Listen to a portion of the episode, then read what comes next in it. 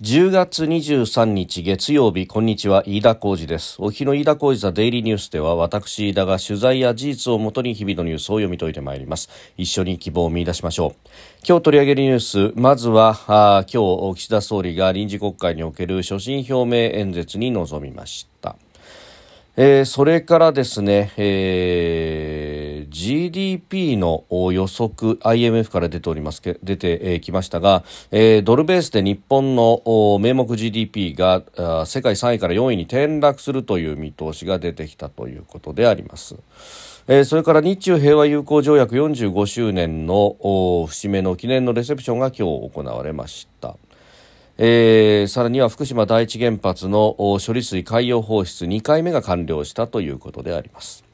収録しておりますのが10月23日日本時間の夜7時というところです。すでに東京の市場閉まっております。日経平均株価の終値は先週末と比べて259円81銭安、3万飛び999円55銭で取引を終えました。えー、節目の3万1000を下回るのは10月6日以来ということであります、えー、前週末アメリカの株式相場が下落したことに加えて、えー、日銀の金融政策決定会合が来週に控えております10月の30、31これを前にですねまた、えー、金融政策を変えるんじゃないかというような一部報道があってそれを受けて思惑の売りが出たということでありますもう金融政策決定会合の前は必ずこういう観測記事が流れ出してそしてそれで相場が触れで、えー、結果として、まあ、それが起こ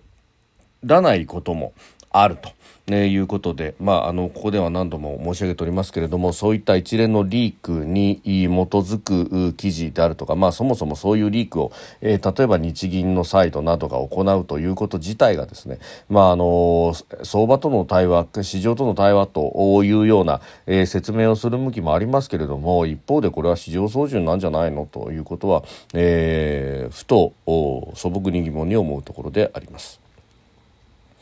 えー、さて、えー、岸田総理大臣、今日午後、国会で所信表明演説に臨みました。まあ、あパラグラフをいくつか分けてですね、えー、演説を行うということでありますが、まあ、その中で、えー、特に二つ目のパラグラフでは、経済、経済、経済というふうに、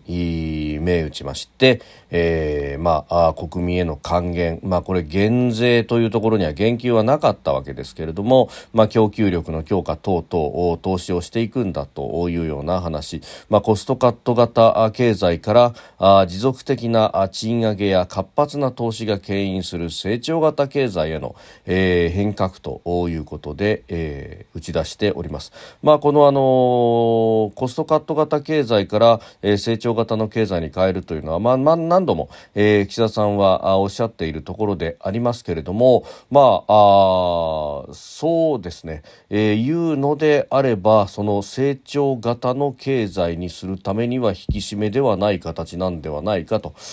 いうふうに思うんですけれども、まあ、一方でですね増税メガネなんて揶揄されるように、まあ、増税の匂いがですねあるいは引き締めの匂いというものが、まあ、総理ご自身からというよりはその周りからですね匂い立ってくるという政権でもあるというところで、まあ、あの実際問題としてですね、まあ、あ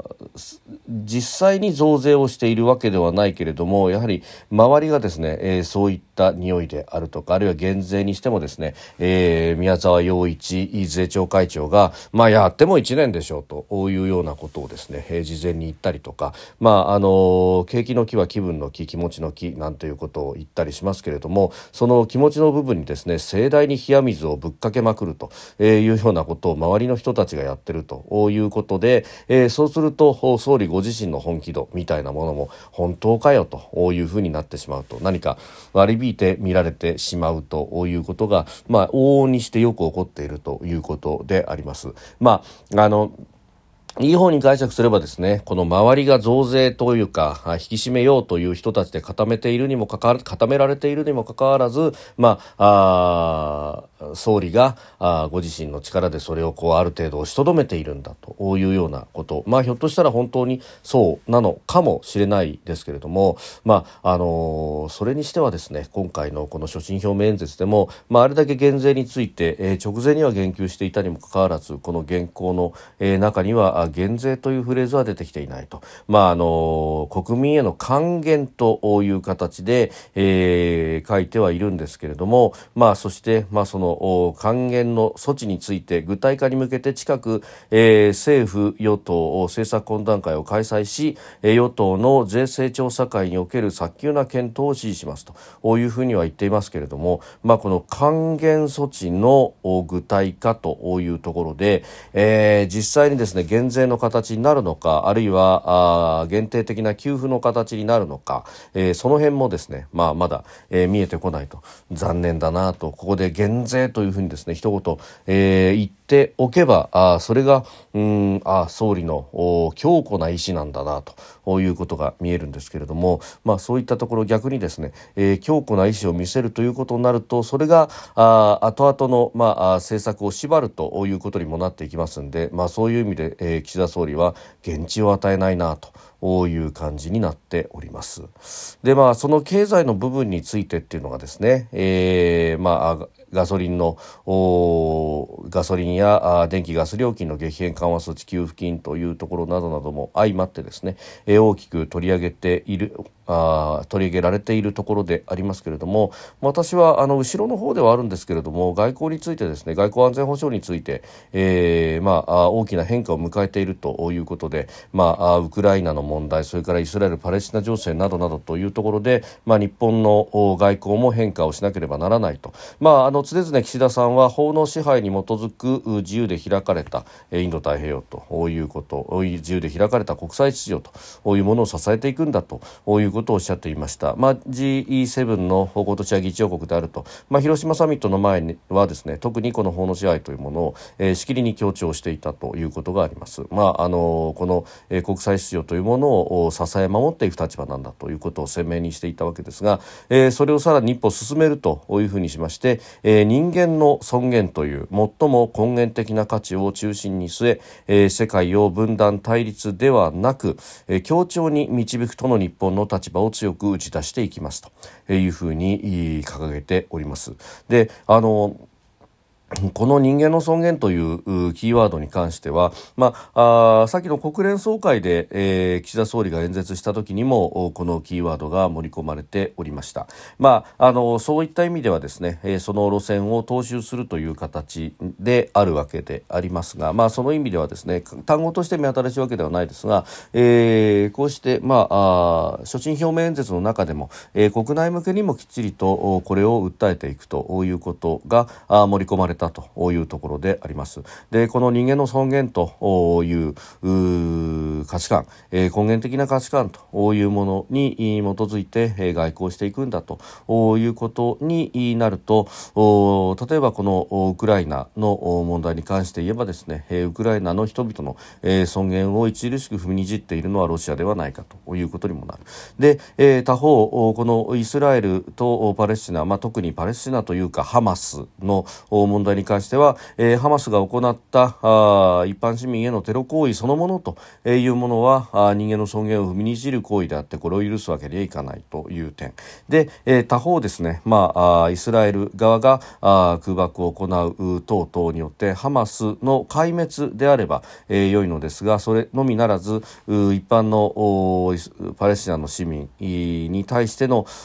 まあ、コラテラルダメージの大きさというものはこれはやはり人間の尊厳を踏みにじるものではないかということ、まあ、双方に対しての呼びかけができるという意味で、まあ、この概念そのものというのは、まあ、あ新しいものでもあるしそして私は、えー、評価できるものなんではないかというふうに思います。でただですね、まあ、ちょっとあの順番前後しますが、えー、そこへ行くとですねこの日中の平和友好条約の発行45周年の、えー、記念レセプションの中で、うん、岸田総理対極的観点から建設設的かつ安定的な日中関係の構築に向けて共に取り組んでいくことが重要だというふうに指摘をしたとメッセージを寄せたそうであります。で、日中両国は地域と国際社会の平和と繁栄に大きく貢献していく大きな責任を有していくというふうに強調、日中関係のさらなる発展に尽力していきたいと主張したということでありますが、他方ですね、えー、昨日の夜あたりからニュースになっておりますが、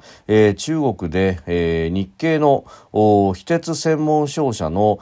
レアメタルを担当する中国人社員が拘束されたということが明らかになったそうであります。で、えー、この、まあ、会社とですね取引関係があるとされる中国企業の、えー、中国人社員も身柄を拘束されたとみられるということで、まあ、あレアメタルへの統制を強めている中国情報漏洩が疑われた可能性も浮上するということでこれ日中間の関係筋が、えー、明らかにして、まあ、各社が報じているというところでありますが、まあ、あの先にですねアステラス製薬の現地法人の日本人幹部が、えー、スパイ行為の疑いで身柄を拘束されまして、えー、今月に入って逮捕されたという事態にもなっております。まあ、このあたり国籍関係なくですね日本と関係する、まあ、企業の人たちが、えー、人間の尊厳を踏みにじられているではないかと、まあ、ここは岸田政権の旗印とかして掲げるのであればですね、えー、この、まあ、日中平和友好条約45周年。おめでたい場ではありますけれどもここできちっと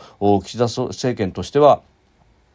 人間の尊厳を掲げるのだと、えー、その人間の尊厳というものに国籍の違いはないのだと、えー、中国人の方であっても日本と関係する中国人のビジネスマンが人間の尊厳を踏みにじられたのであれば日本として一言言うべきものがあるしいわんやそれが、えー、日本国籍の日本人が、えー、不当に拘束された恐れがあるということであればですねきちっとした説明を求め人間の尊厳を尊重する対応を取るべきなのであると。いうふうにきちっと訴えることが必要なんだろうと、えー、お祝いだからですね、えー、ことを荒立てないというのは日本のみの感覚であって、えー、こういう時にこそきちんと主張しておくということが私は必要なんではないかというふうに思うところであります。えー、さて、そして、まあ、岸田政権、経済、経済、経済というふうに言っておりますが、えー、一方でですね、えー、IMF が、えー、2023年の日本の名目 GDP、がドルベースですと世界3位から4位に転落しドイツに逆転されるという見方を示したということが報じられております。まあ、あのそもそも日本の国内では日本円を使うわけでありますから、えー、このドルベースのですね、あの GDP が、えー、上がり下がりすると、まあ、為替の影響も大きく受けるということを考えるとですねこれで一喜一憂すべきものではないし、まあ、その意味ではですねここで取り上げるようなニュースでもないんですが一つ注意が必要なのが、まあ、こういうことがあ起きてくるとですね、えー、日本が貧しくなっていると円安の悪影響がこんなところにも出ているではないかと。で、えー、為替が変動していることによってですね、えー、ドルベースで GDP が3位から、えー、4位になって、えー、国際的な力も落ちてしまっている。これでいいのかと、えー、この元凶はあ金融緩和にあるのだと、えー、だから金融は引き締めるべきであるし、えー、財政の思想なんかすべきではないと。とにかく引き締めるのだ緊縮だというふうなですね。まああ連想ゲームを働かせるような記事がおそらく明日の紙面に踊るであろうと、まあ、某経済新聞であるとか、えー、某自称クオリティペーパーの経済欄などでですね大きく報じられることになるだろうなと私はため息をつきながら見ているわけなんですけれどもまああのー、ここの部分はですねじゃあドルベースの日本の GDP が最も高かったのはいつなんだよということを見ると、えー、2011年と2012年であります。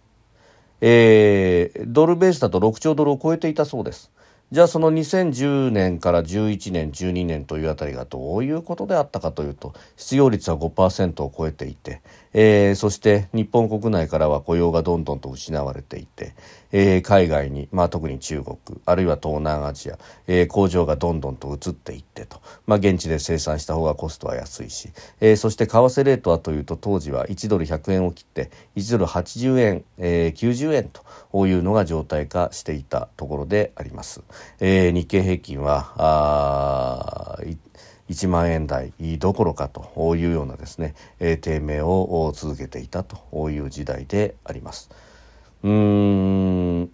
まあ、そういった時代で良いんでしょうかということを考えると、まあ、このドルベースのですね GDP で一喜一憂というか、まあ、一憂も二憂もするというところがいかにナンセンスなのかということが分かるところであります。まあ、あの2011年あたりというのはリーマンショックの後というのもあってそして、えー、各国で金融緩和をしていた中で日本だけが金融緩和をしてなかったというところで、まあ、あ内外のマンタリーベースの差などで、えー、連想でですね、えー、相対的な価値というもの円の価値が上がったと円高が続いたとただそれによって大きな不況が訪れていたんじゃないかということをですね、えー、思い起こせばうん。怒りナンセンスかと。いうことがわかるし、まあ、こうしたことでですね、えー、踊らされて、えー、金融緩和をですねじゃあやめるとかあ財政出動も適切な額にしないとかどんどん引き締めるとあるいは増税まで行うというようなことになった時に、えー、経済の最も重要な形成催眠と、えー、人を救っていく世を助け人を救うというようなことにですね、えーどれだけ資するのかというと逆方向ではないかということを思うわけであります。まあそういった意味ではですね、えー、ナンセンスな記事の典型というところだろうと思います。それからあもう一つですね、え、福島第一原発の処理水の放出2回目を完了ということで東京電力は計画通り7800トンを放出したということでありました、え、今後は放出設備を点検した上で3度目の開始時期を決めていくということで、えー、原発周辺のトリチウムの濃度にも異常はなかったということでありました。お魚食べられなくなるんじゃなかったんでしたっけ？まああれだけ放出の前は大騒ぎをしそして、えー、福島のみならずですね日本中の水産業の方々をこれだけ、えー、傷つけた風評被害が起こるかもしれないというようなことになっていたわけですが、えー、初めて見たらこれですかと、まあ、これは逆にニュースにならないのがニュースなんじゃないのということで、えー、ありました。で、まあ、私はもう金がですね全く問題がないんだからあ放出すべきなんだということを申し上げてきたわけでありますがえ、えー、やはり喉元すぎれば何とやらというですねこのセンセーショナリズムの塊のような日本のマスコミというものの問題点を浮き彫りにするようなニュースにならないニュースでありました。飯田小泉デイリーニュース月曜から金曜までの夕方から夜にかけてポッドキャストで配信しております。番組ニュースに関してご意見感想飯田 TDN アットマーク Gmail.com までお送りください。飯田小泉デイリーニュース。また明日もぜひお聞きください。飯田小泉でした。